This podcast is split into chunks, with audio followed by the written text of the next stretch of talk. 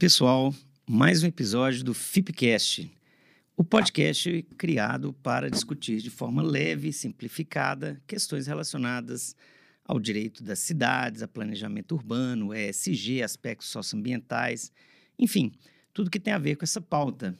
O FIPcast é uma iniciativa das advogadas Maiara Vieira, Luísa Milagres e de mim, Leonardo Gandara, com o apoio da Fundação Israel Pinheiro. Dê uma força para o nosso trabalho nos canais do YouTube, do Spotify e do Apple Podcasts. A Fundação Israel Pinheiro, conhecida como FIP, é uma instituição sem fins lucrativos que está no mercado há 27 anos, desenvolvendo e implementando projetos no âmbito nacional para buscar a melhoria da qualidade de vida da população brasileira, seja na área de desenvolvimento urbano, meio ambiente, é, educação cívica. Conheça todos os nossos projetos, temos mais de 100 projetos com parceiros públicos e privados. E caso esteja passando em Brasília, conheça o nosso memorial Espaço Israel Pinheiro, na Praça dos Três Poderes. E em Caeté também temos o Museu Casa de João Israel Pinheiro. Conheça a Fundação Israel Pinheiro e participe do nosso, dos nossos projetos, do nosso podcast, contribua. Luísa, conta pra gente qual é o nosso episódio de hoje quem é o nosso convidado. Bom, pessoal, para o nosso episódio de hoje, o tema é Arbitragem e Mediação no Brasil. E para nos acompanhar nesse bate-papo, hoje está aqui com a gente o Dr. Leandro Renault. Ele é advogado, árbitro, mediador empresarial e professor da PUC Minas, além de coordenador do IEC e líder do Núcleo de Estudos Empresariais na PUC Minas. O Dr. Leandro ele tem vasta experiência nessa área de arbitragem, é, atua como árbitro e mediador há muitos e muitos anos, advogado em procedimentos né, é, que envolvem a mediação e a arbitragem, é, e é, é, professor né, da PUC Minas é graduado em Direito pela Universidade Milton Campos, mestre em Direito pela PUC Minas e doutor em Direito Arbitral pela Universidade de Versalhes. Doutor Leandro, um prazer te receber aqui com a gente. Muito obrigada pela sua disponibilidade e vamos ao bate-papo. Doutor Leandro, então vamos aqui começar a nossa primeira pergunta. É, mais uma vez, a gente agradece pela disponibilidade e participação. E para a gente é, iniciar o nosso tema, é, conta para gente o que, que é o Instituto da Mediação e Conflitos e como ele funciona. Bom, inicialmente quero agradecer a Maiara especificamente que me fez o convite para estar aqui com vocês e parabenizá-los por esse projeto que leva informação de uma forma leve, simples aí, é, sobre temas tão relevantes. É, vamos lá. Em relação à mediação, é, e é um tema que tem ficado em evidência já há algum tempo, é, a gente está falando de um método que é considerado um método consensual, então é uma forma de você, por meio do diálogo, por meio do consenso, ajudar pessoas físicas, jurídicas, instituições, é, é, a encontrar soluções que sejam interessantes, viáveis e que possam gerar ganhos mútuos para todos os envolvidos. Então, é um, um, espaço de conversa, um espaço de diálogo, não só, porque dependendo da complexidade é, do caso, você pode ter, inclusive, a necessidade de envolvimento, de, de é, análise de documentos, de... mas isso é pelas partes, né? As partes vão, eventualmente, identificar a necessidade de entender entender melhor o conflito sob a perspectiva do outro, fazer com que o outro entenda o conflito sob a sua perspectiva e às vezes para isso você precisa de outras ferramentas, outros instrumentos aí que obviamente é, é, é, é, são as partes que vão definir. E o interessante da mediação é que diferente do que a gente chama dos métodos contenciosos ou no direito a gente fala heterocompositivos, né? Que é, é, é, um método em que o poder de decisão fica nas mãos das partes. Então, diferente do caso de uma arbitragem ou de um processo no judiciário, é, que é o contencioso judicial, é, você permite que as próprias partes avaliem o que está acontecendo e decidam de que forma que elas consideram que é melhor para elas resolver aquela situação. Então, de uma forma bem, bem, bem, bem básica inicialmente aí, é, é essa que seria uma ideia aí da, da mediação de conflitos. Bem, Leandro, é, obrigado pela disponibilidade de estar aqui conosco. É, a gente tenta trazer esses assuntos que são muito, como é que fala, áridos às vezes, é muito herméticos para um determinado grupo, e para espalhar essa discussão para pessoas que, inclusive, nem são do, do mundo jurídico, vamos dizer assim. Esse assunto especificamente é um assunto muito de nicho, né? As pessoas falam, mas muita gente não tem conhecimento especificamente sobre o que acontece. Nesse sentido, o que, que diferencia arbitragem do processo judicial, vamos chamar de convencional ordinário? O que, que é? Ó, por que, que um é de um jeito, outro de outro? Como é que é essa diferença? Vamos lá. E é interessante essa colocação, eh, Leonardo, porque é, esse desconhecimento não é só da população em geral, não. Dentro do próprio ambiente jurídico, é muita gente não, não, não sabe sequer distinguir todos esses métodos. Muita gente não sabe é, sequer como que funciona, ou, ou, quais são as regras, ou quais são as diferenças. Então, esse, esse basicão aí, esse arroz com feijão, a gente sente falta dentro dos próprios advogados, dentro dos próprios estudantes de direito. Porque as faculdades de direito, elas tradicionalmente, elas é, é, dedicam grande parte do, da carga horária, grande parte do, do tempo de estudo do aluno para prepará-lo apenas e tão somente para o contencioso judicial, para esse processo perante o judiciário. Né? Os demais métodos começaram a ganhar algum espaço recentemente. Uhum. É, dá o exemplo da PUC Minas, é, lá em 2010 eu criei o primeiro grupo de estudos em arbitragem. E os alunos passaram a ter mais contato com esses temas, arbitragem, mediação, negociação e tudo, fora da, da, sala de aula, nos grupos de estudos, nas competições acadêmicas, é, em projetos de extensão. Então, a, a, as grades curriculares dos cursos começaram a se adequar para trazer algum tipo de informação para os estudantes de direito sobre esse assunto é, muito recentemente. Então, assim, você imagina, se dentro do próprio campo do direito é um tema desconhecido, é um tema árido, imagina para quem não é do direito, é mais ainda. Então, indo em direção à sua pergunta, é, primeiro eu acho que é importante a gente separar é, dois grandes grupos aí desses métodos. Tem, na verdade, vários métodos, mas você tem os métodos que no direito a gente chama de autocompositivos, são esses métodos consensuais em que as partes buscam uma solução por meio do consenso e que se elas conseguirem entrar é, em um entendimento, o resultado vai ser um acordo, né? E do outro lado, você tem os métodos que no direito a gente chama de heterocompositivos, que é quando você delega a decisão para um terceiro. Então, não, não, depende mais das partes elas decidirem. Elas entenderam que, olha, nós não conseguimos resolver. Vamos pedir para alguém resolver para a gente e nos dar a solução. Aí você tem, como dois exemplos, os que você me perguntou: a arbitragem e o processo contencioso judicial. Então, são métodos heterocompositivos, em que as partes decidiram, então, isso é um ponto em comum entre esses dois métodos. Um são métodos em que as partes decidiram pedir para alguém supostamente que tem um né? conhecimento, um terceiro, que supostamente tem um conhecimento maior do, do, do, do, que eles e que possa analisar o que eles vão trazer. Então, cada parte vai trazer os seus argumentos jurídicos, a sua versão dos fatos, a sua perspectiva, para convencer esse terceiro que pode ser um árbitro ou um juiz. Então, isso é o que aproxima esses dois métodos. O que, que distingue esses dois métodos?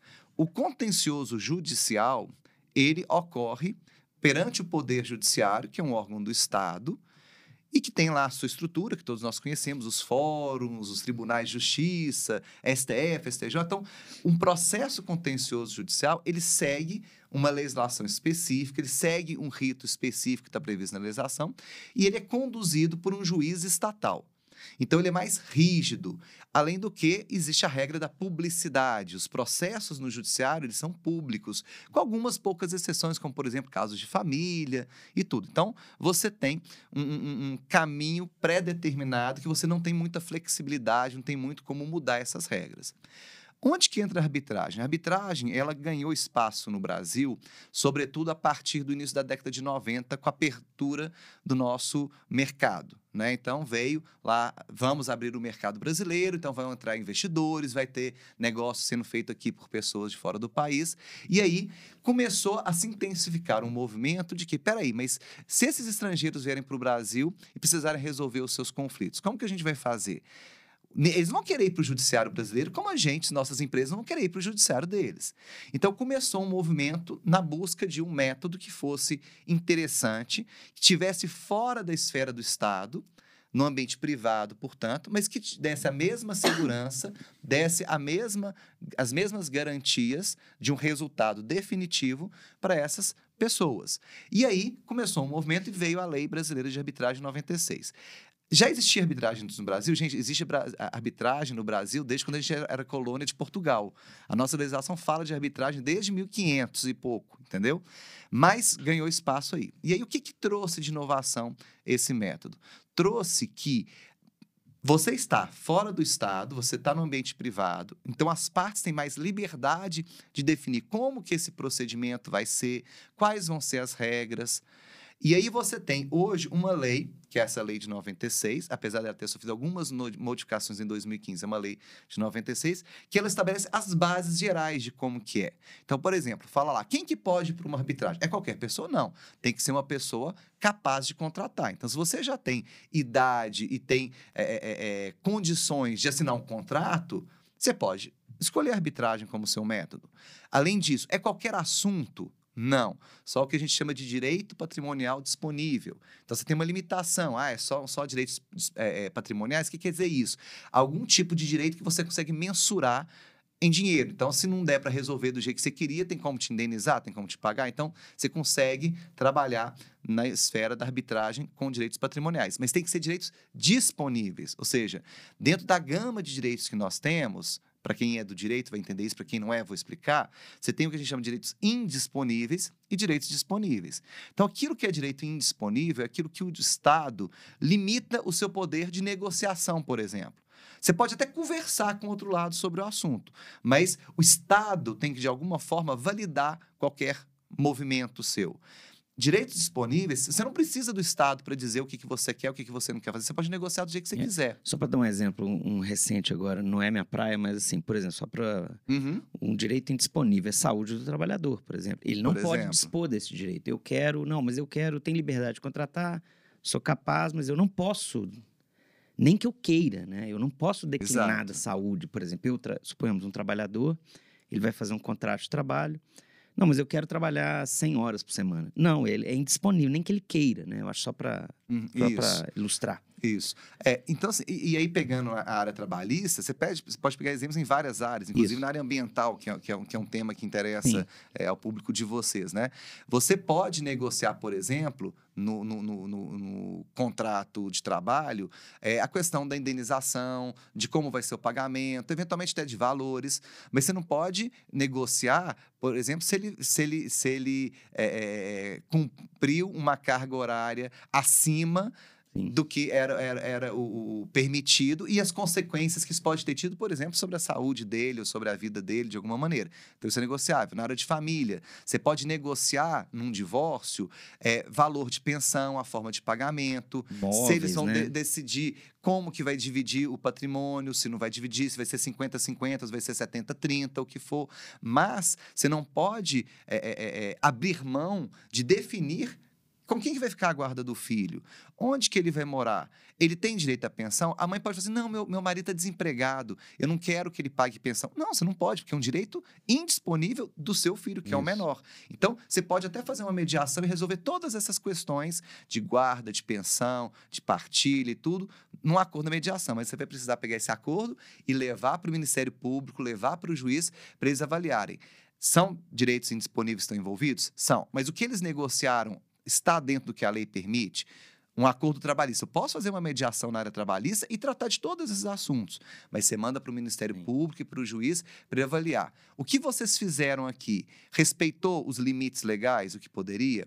Uma uma questão na área ambiental. Você pode, eventualmente, usar a mediação para assinatura de um TAC, de um termo é, de ajustamento de conduta. Você pode usar a mediação para poder, eventualmente, é, avaliar é, como vai ser paga uma indenização. Um ou conflito vai... socioambiental. Conflitos socioambientais do, mais, do, do mais amplo espectro, é. mas dependendo dos temas que estão sendo tratados ali, aquilo vai precisar de uma validação depois do Ministério Público, do Judiciário. Então, é, é, é na arbitragem, você pode levar essas questões para mediação. Hum, na, na, na, mediação, você pode levar essas questões porque a mediação ela permite isso. Na arbitragem, você não pode levar certas questões. Então, eu não posso levar um, um, uma discussão sobre é, guarda, é, pensão, é, alimentos né, e, e moradia do filho para arbitragem. Eu posso levar para arbitragem a questão da partilha do patrimônio. Eu posso levar para arbitragem, eventualmente, algumas questões periféricas do, do, do, dos conflitos ambientais. Mas os conflitos ambientais em sua grande maioria, você está lidando com direitos indisponíveis. Então, apesar da arbitragem ser um, um método possível, você tem uma, uma, uma liberdade muito grande para as partes é, é, trabalharem com esse método, a gente tem um limite ali que só, só se levam questões de direito patrimonial disponível. A mediação, você pode levar direitos indisponíveis desde que sejam, sejam validados pelo judiciário. Então, para fechar a sua pergunta, voltando, né, a gente deu um, um, uma volta gigante, né? Então, assim, diferença entre o processo judicial e o processo arbitral é que um é privado, o outro é, é, perante o Estado, então ele é público. Na, na arbitragem, você tem liberdade e grande flexibilidade para definir as regras de como esse processo vai seguir. No judiciário, as regras já são mais rígidas.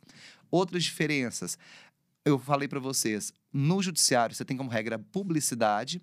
Na mediação, você pode convencionar a confidencialidade do procedimento. Então, por exemplo, no meio empresarial, isso é muito relevante, porque você sabe que às vezes a, as empresas estão passando por determinadas situações, determinadas crises, que são gerenciáveis.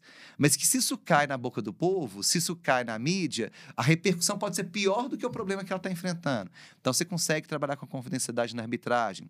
Outra diferença, no judiciário, você não escolhe o seu julgador. Você tem uma regra de distribuição dos processos e vai cair o seu processo, a sua ação, para um daqueles juízes que já estão ali. Na arbitragem, nós temos liberdade total para escolher quem a gente quiser. Pode atuar como árbitro qualquer pessoa que tenha capacidade e seja escolhida de comum acordo pelas partes. Pode ser um, pode ser três. Em compensação, no judiciário, a decisão do juiz, você tem várias possibilidades de recurso. Tem agravo, tem apelação, tem recurso especial, recurso extraordinário. Na arbitragem, não. A decisão daqueles árbitros ali defi define de forma absoluta o conflito. Você não tem recurso. Então, é uma decisão irrecorrível. Ah, o que você tem é, ah, mas houve uma irregularidade ali grave. É, quem estava ali atuando como árbitro, depois eu descobri que ele era amigo próximo e estava ajudando a outra parte. Então, não, você pode pedir anulação dessa sentença, mas recurso não tem. Então, você tem uma série de diferenças pontuais aí que torna, de fato, a arbitragem uma solução interessante, possível, mas não é para qualquer caso, não é para qualquer um. Então você tem que avaliar isso. E uma última diferença que impacta, que eu acho que talvez a gente até falar sobre isso, é que no judiciário você tem um custo que a princípio ele possa parecer mais baixo e inclusive tem a possibilidade de justiça gratuita para alguns casos, arbitragem não. A arbitragem, ela tem um custo que está pagando para pessoas particulares, né? Então, são profissionais que estão ali prestando seu serviço, seja a Câmara privada, seja, sejam os árbitros. Então, o custo tende a ser mais elevado. Mas por que, que ele é mais elevado? Porque você vai buscar profissionais e câmaras que têm um, uma experiência maior. E quanto mais experiente, quanto mais gabaritado for o seu julgador, mais caro vai ser é, é, o trabalho dele. Então, você tem essa questão que você tem que colocar na balança também, a relação custo-benefício aí. Bom, a gente sabe que tem uma diferença na legislação sobre mediação e conciliação no Brasil. Você pode falar para a gente um pouquinho essa diferença? Vamos lá. Então, é, é, é uma ótima pergunta e, e, e, é um tema que a gente vê toda hora o pessoal confundindo. E, e, e muitas vezes usando a, os dois termos como se fossem sinônimos ou como se não tivesse diferença. Na verdade, é que, de novo, começando pela semelhança, são dois métodos que se parecem muito na, na, na concepção global. Por quê? Porque são dois métodos consensuais, naquela linha lá do autocompositivo para quem é do direito, né? Então são dois métodos que você trabalha com a busca de uma solução por meio de um acordo, se for possível, né? É, e você tem em, nos dois a figura de um terceiro que entra não para poder julgar, não para poder decidir, mas para ajudar essas partes que não estão conseguindo se entender, porque o ideal, inclusive, fosse que elas negociassem diretamente, né? Então, você tem uma questão para resolver com o Leonardo, assim, e aí, Leonardo, vamos sentar e vamos conversar? Se a gente tem condição emocional e técnica para fazer isso, a gente senta, conversa e nós dois sozinhos resolvemos, né? Mas, às vezes, essa negociação direta, ela não flui da forma como a gente gostaria, por vários motivos. Então, a gente fala assim, então vamos chamar alguém para nos ajudar a resolver isso, eu tenho sim a opção de chamar alguém que vai vir e vai decidir no nosso lugar. Um juiz, um árbitro. Mas eu posso ter opção também, e isso tem se tornado cada vez mais frequente, essa cultura da busca da solução consensual tem, tem aumentado enormemente no nosso país graças a Deus, porque eu acho que o litígio, a briga é, contenciosa, ela tem vários problemas que ela gera em termos de custo, em termos de desgaste de relação, em termos de, de, de várias, é, vários problemas que isso gera para as pessoas. Então, a busca consensual tem crescido muito. Então, ao invés da gente ir lá para um contencioso, buscar um juiz, um ar para decidir no nosso lugar, a gente fala assim: não, Leonardo, eu acho que a gente consegue resolver, mas a gente não está se entendendo. Vamos chamar a Maiara para ela poder ajudar a gente a entender onde que a gente não está conseguindo é, é, avançar, quais são os nossos pontos de impasse, e de repente ela pode nos ajudar na construção dessa solução. Então, essa terceira pessoa que a gente está chamando, no exemplo aqui a Maiara, o que, que a gente quer dela? Não que ela diga para a gente qual é a solução, mas que ela nos ajude a enxergar essa solução. Então, até aqui, mediação e conciliação são, são parecidas. Até tem alguns países que não fazem muito essa distinção, não, tá? Mas aqui no Brasil essa distinção é importante. Por quê? Por causa da nossa tradição. Ao longo de muitos e muitos anos, décadas e, e séculos, a conciliação fez parte da nossa vida no ambiente judicial. E a nossa legislação prevê, a gente tem a prática da conciliação. E o que aconteceu com a conciliação no ambiente do judiciário? Aí você tem uma conciliação durante muito tempo, e até hoje, de certa forma, são realizadas pelo próprio julgador, pelo juiz, o que é um problema, porque como que eu vou negociar com você de forma tranquila e à vontade diante da pessoa que se a gente não chegar no acordo, tendo diante ouvido estado, né? tudo né? diante do Estado e tendo ouvido tudo que a gente falou, vai dar uma decisão. Eu vou ficar muito mais travado para é. falar uhum. e para poder eventualmente concordar ou não concordar com alguma coisa que você esteja me falando, porque ela está me ouvindo ali, depois se a gente não fizer um acordo, ela vai julgar. Então, a, a conciliação ela sempre ocorreu na frente de um juiz, o que não é recomendável. Além disso, a conciliação nunca foi valorizada, até recentemente, pelo nosso judiciário. Isso resumia a uma audiênciazinha que o juiz marcava, chegava na frente das partes e assim, e aí, doutora, tem proposta? Doutor, tem acordo? Não? Registra em ata e vamos embora. Ou seja, não tinha intenção nenhuma, pro forma total, né? É, algumas vezes até pior do que isso. Ó, oh, doutor, melhor o senhor fazer acordo. É. Porque, ó, pelo que eu analisei do caso aqui, é, eu, é, ela tem mais chance de ganhar do que, do que o senhor. Ameaça, coação. Isso acabou propagando depois, quando eles tiraram isso da mão do juiz e criaram, por exemplo, os juizados especiais, e aí lá nos juizados especiais tem muita conciliação, essa cultura acabou contaminando também um pouco da cultura da conciliação nesses outros ambientes. E aí você passou a ver estagiários de direito, ou conciliadores, é, servidores do, do, do, do judiciário que estavam atuando como conciliadores, com a mesma prática. Doutor, tem acordo? Doutora, tem proposta? Doutora, a sua empresa nunca propõe nada aqui. A senhora já sabe, né? O juiz não vai gostar disso de novo. E aí você criou uma cultura dentro dos, do, da conciliação patrocinada pelo Estado muito negativa. A mediação em paralelo, ela foi sendo desenvolvida muito no ambiente privado. Numa outra proposta, uma proposta de, criar um ambiente mais adequado, com mais tecnicidade, com mais cuidado com o caso, com as partes. Então, você criou uma cultura da mediação fora do judiciário, que agora o judiciário, desde 2010, trouxe a mediação para dentro do judiciário, mas a gente sempre com muito receio da mediação não ser contaminada por essa prática do, do, do, da conciliação. Então é importante a gente fazer algumas distinções. Então, o que, que a gente hoje observa de distinções principais entre conciliação e mediação para responder a Maiara, né? Eu sempre dou uma volta gigante para chegar na, na, na pergunta, né? Professor é assim, gente, desculpa. É, é, é, então, assim, você tem na conciliação muito esse olhar pró-acordo. Então, a conciliação, você busca ela quando o seu objetivo essencial é um acordo. E que você não vê dentro daquele caso, daquela situação que você está tá, é, é, trazendo, muito campo para outras discussões ou para uma visão mais, uma necessidade de uma visão mais ampla do conflito. Então, a conciliação, eu vou pensar em casos mais pontuais, coisas mais corriqueiras, que não demandam um aprofundamento muito grande naquela discussão e que o que você quer é um acordo.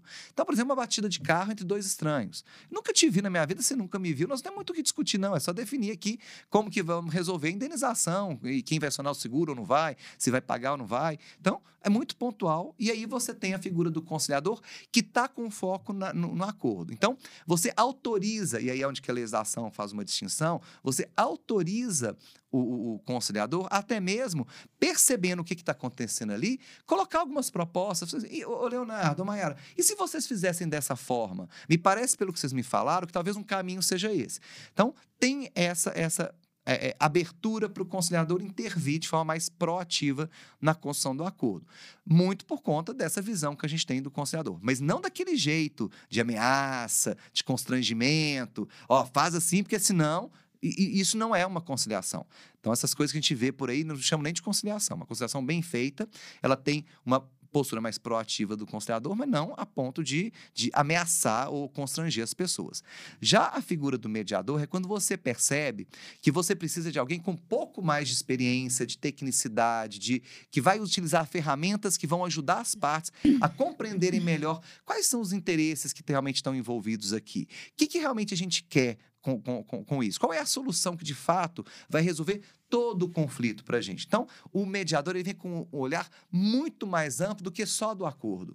O mediador ele enxerga que o acordo, se ele vier, ele é consequência de todo um trabalho, todo, toda uma construção que ele ajudou as partes a fazerem. Então, ele está muito mais preocupado em ajudar essas pessoas a se entenderem, a uma se colocar no lugar do outro, da, da outra, a uma entender o que realmente o outro precisa para ficar tranquilo e ter uma solução efetiva. Não acordo simplesmente assinar, porque, gente, no final do dia, um papel assinado, a pessoa pode sair dali, rasgar e não fazer nada com aquilo. E aí você está só adiando a solução. Então, o mediador ele tenta, óbvio, que ele dá a oportunidade para que as partes ampliem também o seu olhar e busquem uma solução que resolva tudo o que elas precisam. Mas elas vão resolver o que elas quiserem. Por quê? Porque o mediador não está ali para dizer como tem que ser resolvido. Ele ajuda as partes a enxergarem o caminho. É, hum, Leandro, a gente está falando aqui, você citou, não sei se talvez eu esteja sendo repetitivo, mas a gente falou aqui de arbitragem, processo judicial, mediação e conciliação. Tem algum outro método que a gente não esteja abordando? Sim, na verdade, você tem uma infinidade de métodos. E hoje a tendência é cada vez mais é, é, a gente sair dessas caixinhas e buscar adequar o método ao caso concreto. Né? Então, hoje você tem, além desses métodos, a gente fala assim que é o, que é o, que é o basicão. Eu falo para os meus alunos, por exemplo, gente, falo assim, gente, vocês não podem sair da faculdade sem saber negociação, conciliação, mediação, arbitragem e o contencioso judicial. Isso é o mínimo que hoje um profissional do direito básico. é o pacote básico, entendeu? Não é o premium não, é o básico, tá? Então no pacote básico, um aluno, um profissional do direito que sai sem conhecer essas ferramentas e esteja preparado para oferecer para os seus clientes, para oferecer para a população essas alternativas, ele já está deficiente, já está deficitário, né? Então, além desse, você tem hoje uma infinidade né? Então, vamos mencionar só alguns que estão ganhando muita força no Brasil. A gente tem, por exemplo, os, os que a gente fala em inglês, que é o Dispute Board, que tem sido traduzido para o Brasil como comitês de resolução de disputas. Como que funciona isso? E, e é um método que ele é, tem sido muito utilizado no mundo todo para casos de infraestrutura, é, é, é, conflitos na área de infraestrutura, de engenharia, grandes construções, grandes obras. Hoje, o, o Estado, inclusive, faz menção a esses métodos nos contratos de concessão, de PPP, de parceria público-privada. Por quê? Porque a ideia desse, desse método é você identificou que é um contrato de execução continuada. É uma execução que vai durar muito tempo. Então, não é um caso que você vem, cumpre e acabou. Um contrato que você vem, cumpre e acabou. É um contrato que ele vai demandar uma contínua execução e uma relação muito aproximada das partes ao longo de muito tempo. Então, a tendência é você ter desentendimentos, divergências, conflitos ao longo da execução desse contrato é muito grande.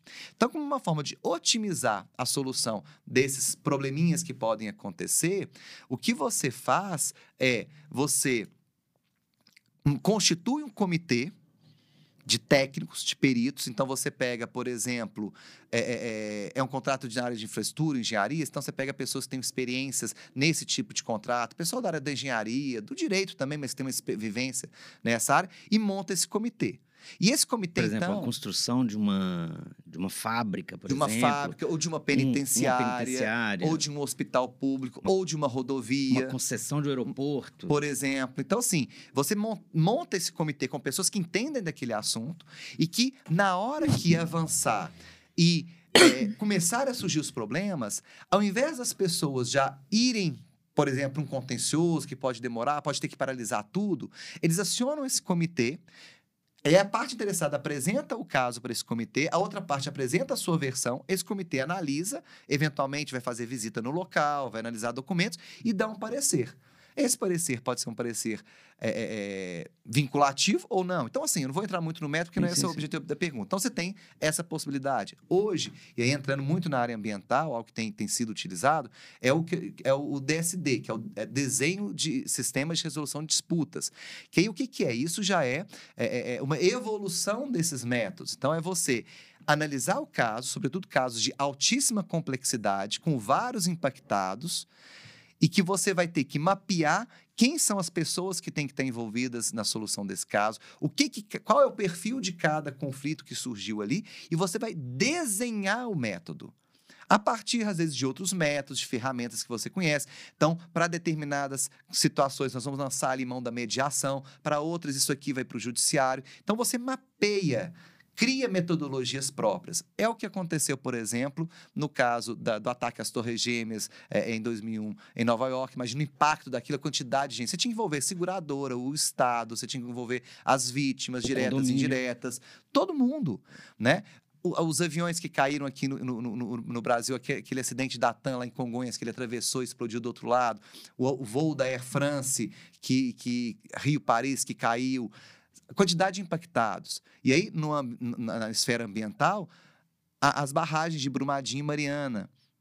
Imagina a quantidade de coisas que você tem para resolver ali, quantidade de gente que você tem que envolver. Então, um método Espera padrão um método não vai, não vai resolver. Então, você tem que mapear e desenhar toda uma metodologia. Então, isso é o que a gente tem hoje, que, que, que, que, que é o que serve para mim, inclusive, de, de, de argumento para falar com, com, com, com quem eu falo, com meus alunos e tudo.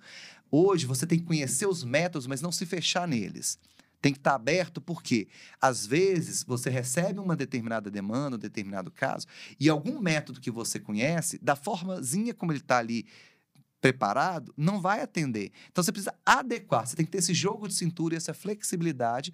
Lógico, ah, se eu vou falar que é mediação, eu tenho princípios, eu tenho regras que eu tenho que seguir para ser mediação. Não, que eu vou fazer uma outra coisa. Então não chama de mediação. Chama de outra coisa, é um outro nome. Desde que você tenha regras claras, princípios bem estabelecidos, você pode desenhar o método que você achar que vai resolver melhor aquele caso. Então, só para citar dois exemplos aí. É, bom, você contou aqui pra gente, no início, dessa questão da, da educação, né? No âmbito do direito. Todos aqui somos advogados, acho que todos somos há um tempinho. Ninguém é perfeito. Né? É. Acho que na época da, né, da nossa formação, essa questão da, das universidades estarem preparando a gente para o litígio é algo que realmente acontece, né? E não são todas as universidades hoje que trazem esses grupos de estudo, essas matérias que que tentam essas resoluções de conflitos. É, e aí, para a gente falar um pouquinho, até porque o próprio judiciário ele ainda é engessado né, em relação a isso, é como que o CNJ enxerga essa mediação e arbitragem, e em especial para envolver o setor público, né? Porque são processos longos que envolvem interesses de Estado aí. Como que você tem enxergado isso no, no âmbito do dia a dia do seu trabalho? Tá, vamos lá. É, é, é assim, a gente teve uma mudança muito significativa é, na postura do CNJ e do Judiciário, sobretudo nos últimos 10, 15 anos aí. O é, que aconteceu? O próprio Judiciário, ele se deu conta de que ele não dá conta de resolver tudo. Né? Ele percebeu que ele não dá conta de resolver tudo e a gente tem no direito, vocês como do, do direito vocês sabem disso, aquela velha é, história de que é, tem um monopólio da jurisdição pelo Estado, ou seja, é só o Estado que pode resolver os conflitos, só ele que pode dizer como o direito deve ser aplicado. Né? E isso acabou fazendo que a gente tivesse essa cultura de que tudo tem que ir para o judiciário, é o famoso entracação. Não, vamos processar, conversamos nos tribunais, aquela coisa. Então as pessoas têm essa, essa cultura muito arraigada. O próprio judiciário se deu conta do tiro no pé que isso é.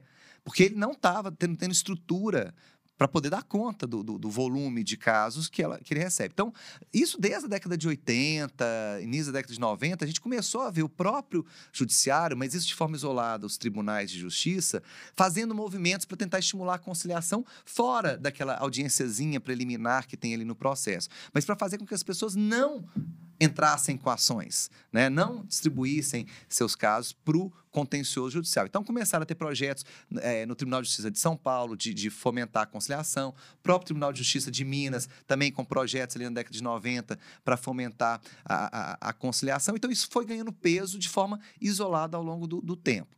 O que, que o CNJ, o Conselho Nacional de Justiça, que é o órgão máximo aí do, do Poder Judiciário, é, percebeu que precisava fazer? Então, ali, no, no, no entramos nos anos 2000, a arbitragem, de um lado, foi ganhando força, com muita resistência, judiciário falando mal, Ministério Público falando mal, Defensoria falando mal, o AB falando mal. Então, quando veio a lei de 96, todo mundo descendo a lenha na arbitragem.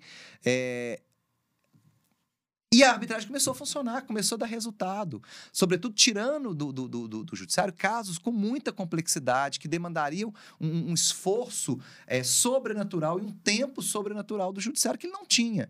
Né? Então a arbitragem começou a tirar casos muito complexos, muito relevantes para a esfera privada. Então, isso já foi um impacto. E aí começaram a ver que funcionava a arbitragem, que a arbitragem dava certo.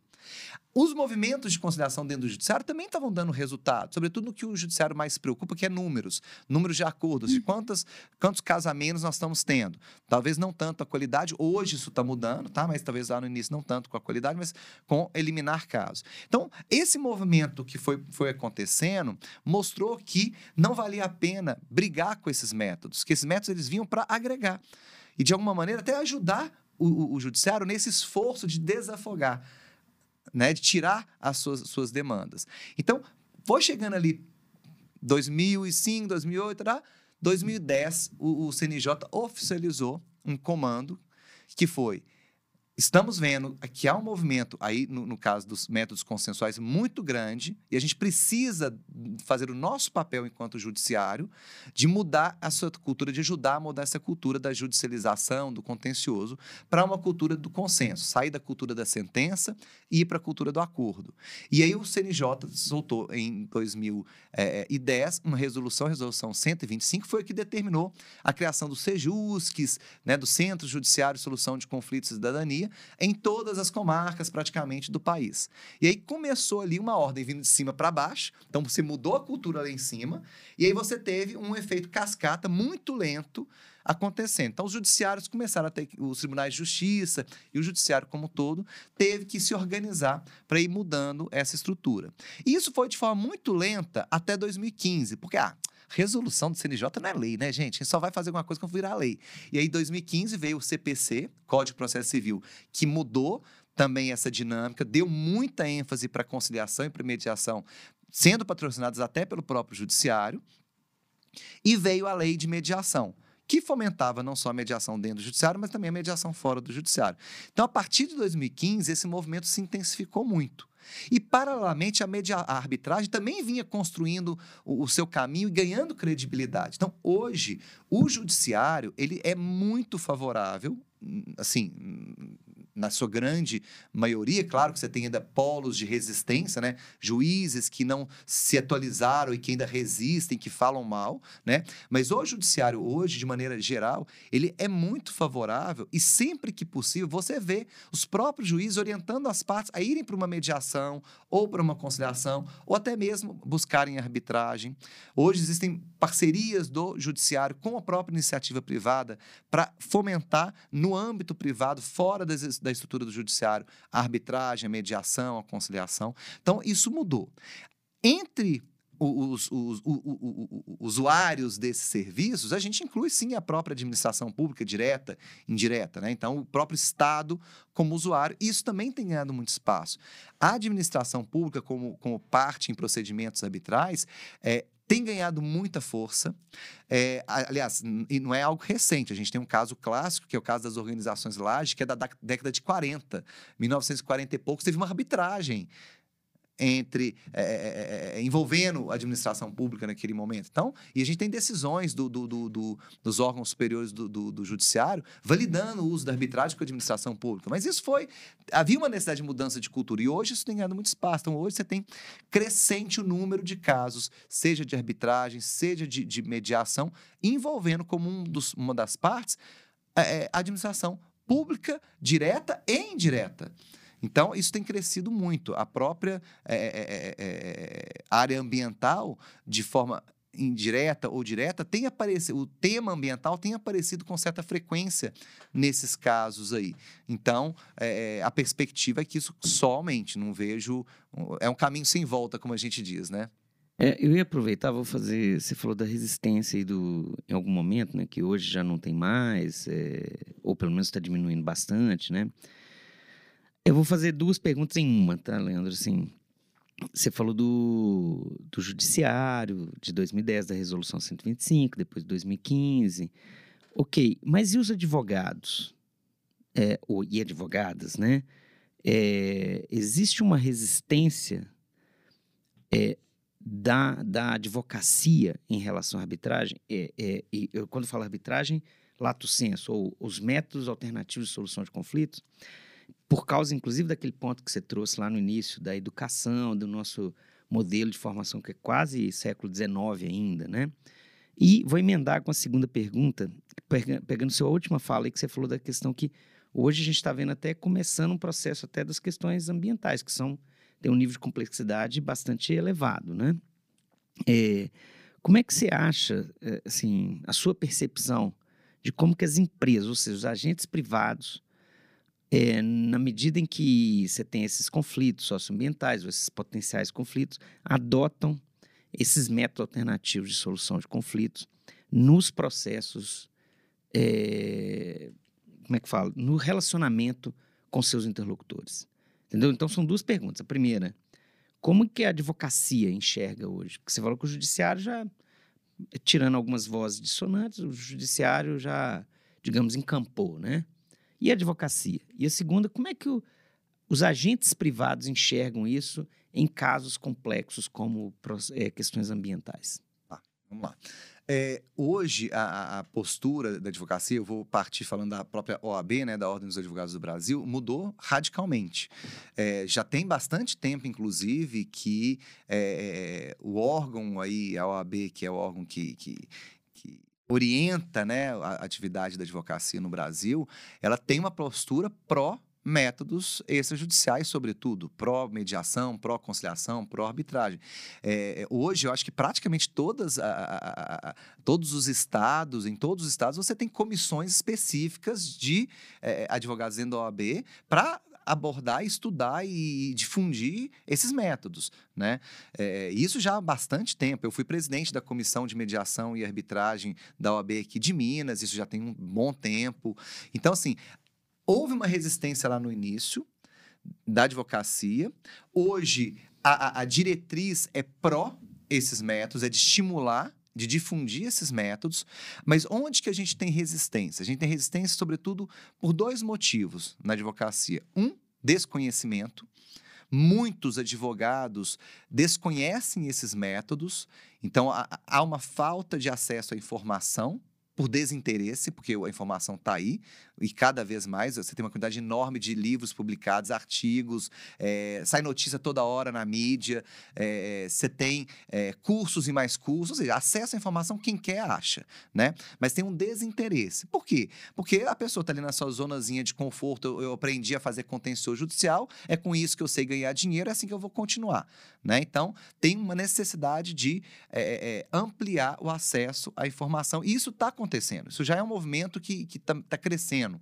Hoje, eu, por exemplo, dou aula em cursos de pós-graduação, na área, eu, eu coordeno no, no, IEC da PUC Minas, um curso de direito de empresa, gente da área empresarial, que deveria conhecer esses métodos, porque nesses métodos, sobretudo na área empresarial, eles fazem muito sentido, uhum. né? É, e eu tenho cada vez menos vezes é, é, perguntado para todos assim, gente, alguém aí já estudou sobre isso e tem aquele silêncio, ninguém nunca ouviu falar.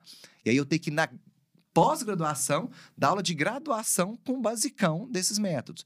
Hoje, cada vez mais eu pergunto para a turma, e aí, gente, alguém já tem experiência? E aí, o número de alunos que vem na pós-graduação faz, não, eu conheço, inclusive no meu escritório a gente tem um caso assim, está aumentando muito. Então, essa barreira da informação, ela está sendo vencida aos poucos, mas leva tempo. Então, essa é uma barreira que os advogados mais tradicionais ainda enfrentam, mas hoje você já tem uma leva de estudantes entrando para os escritórios com uma outra mentalidade, com uma outra cultura, e já com acesso à informação, então eles estão contaminando positivamente os jurídicos das empresas, os escritórios de advocacia. Então, isso está acontecendo. E você tem uma outra barreira que contribui, uma coisa não separa da outra, mas que contribui para esse desinteresse pelos métodos, que é os advogados saberem como cobrar, como ganhar dinheiro com esses métodos. E aí eles às vezes falam mal, ou eles rejeitam, porque eles acham que vão, de, vão perder honorários, eles vão ganhar menos, eles vão, é, eles vão perder dinheiro se for para uma mediação. Então, às vezes, você vê situações ainda é, é, horrorosas de as partes conseguirem construir um acordo que é excelente para elas e o advogado colocar problema e tentar impedir o acordo. Por quê? Porque na hora que ele fez o cálculo lá dele, não, se ele fizesse acordo desse jeito, eu perco tanto de honorários. Porque ele acha na cabeça dele que é melhor deixar a coisa para o contencioso porque ele vai ganhar mais.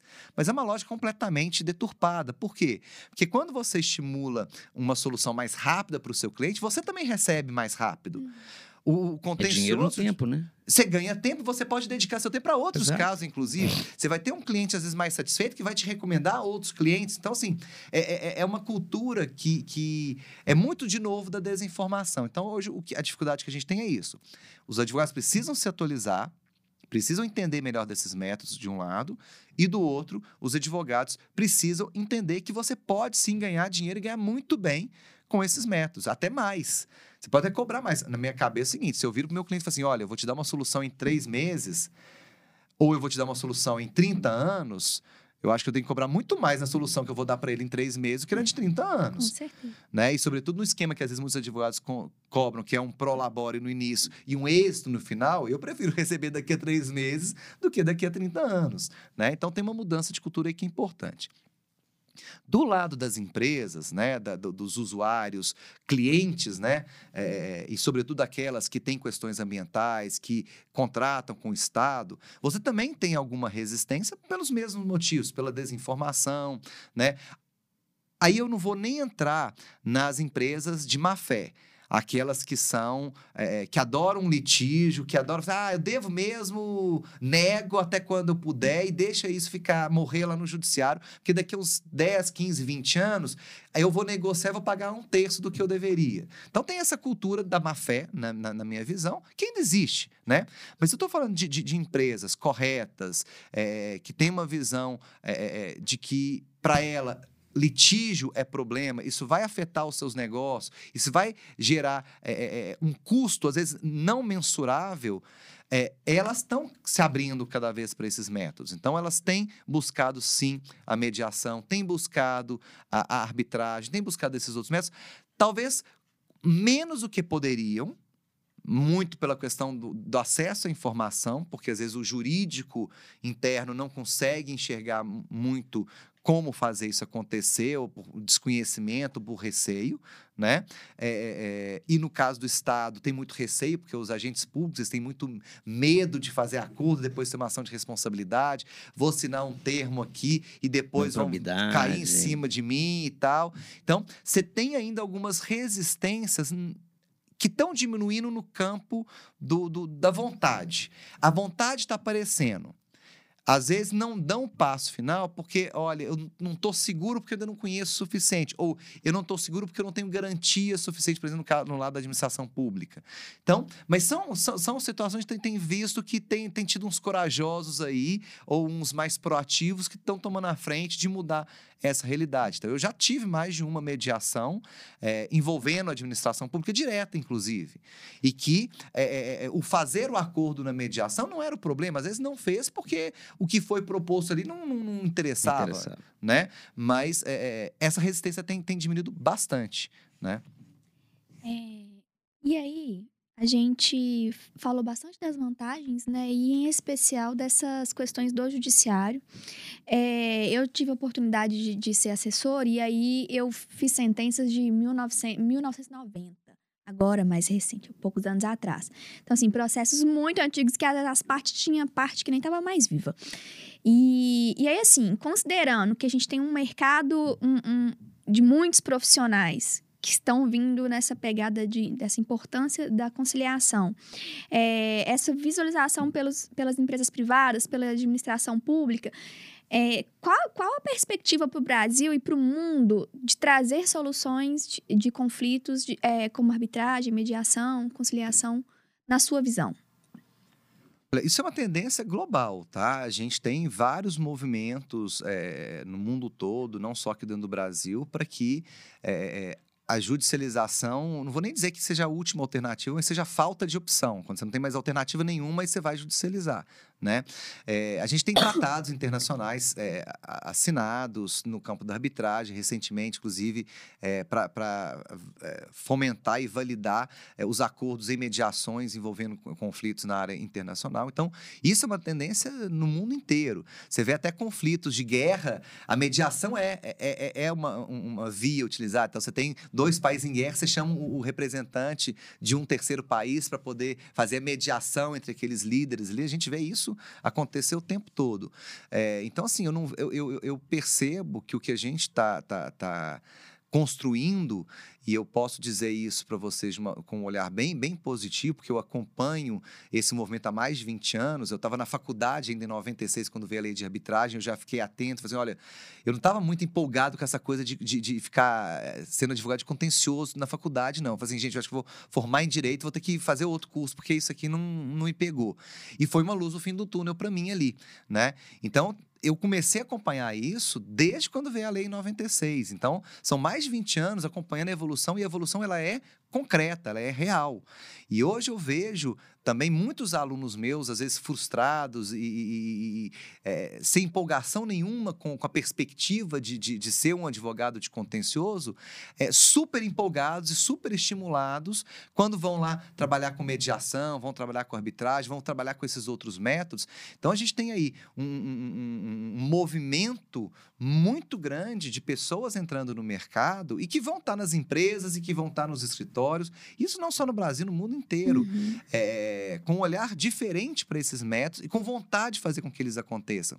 A gente tem competições acadêmicas é, internacionais que acontecem na área de arbitragem, na área de mediação, que você envolve é, universidades vindo de, de, de todos os cantos do mundo. Você tem, por exemplo, uma das mais tradicionais, que é de Viena, de arbitragem, é, é, que ocorre todo ano, é, ali na, mais ou menos na época da Semana Santa, é, e que você tem o quê? 300, 400 é, equipes de universidades representadas competindo é, e treinando técnicas de, de, de, de advocacia em arbitragem, de, de, de de mediação você também tem numa outra data, geralmente no, no, meio do ano, que envolve também gente do mundo inteiro. Então, é um movimento global que já pegou aqui no Brasil.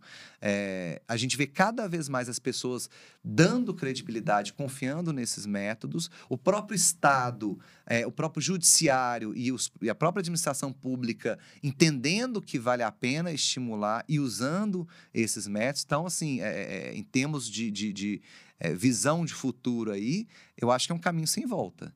Né? Não sei se eu te respondi a pergunta. Não, responder assim. Leandro, só para a gente caminhar para o final aqui, geralmente a gente dá uma, é, digamos assim, quebrada né, num assunto mais sério, assim.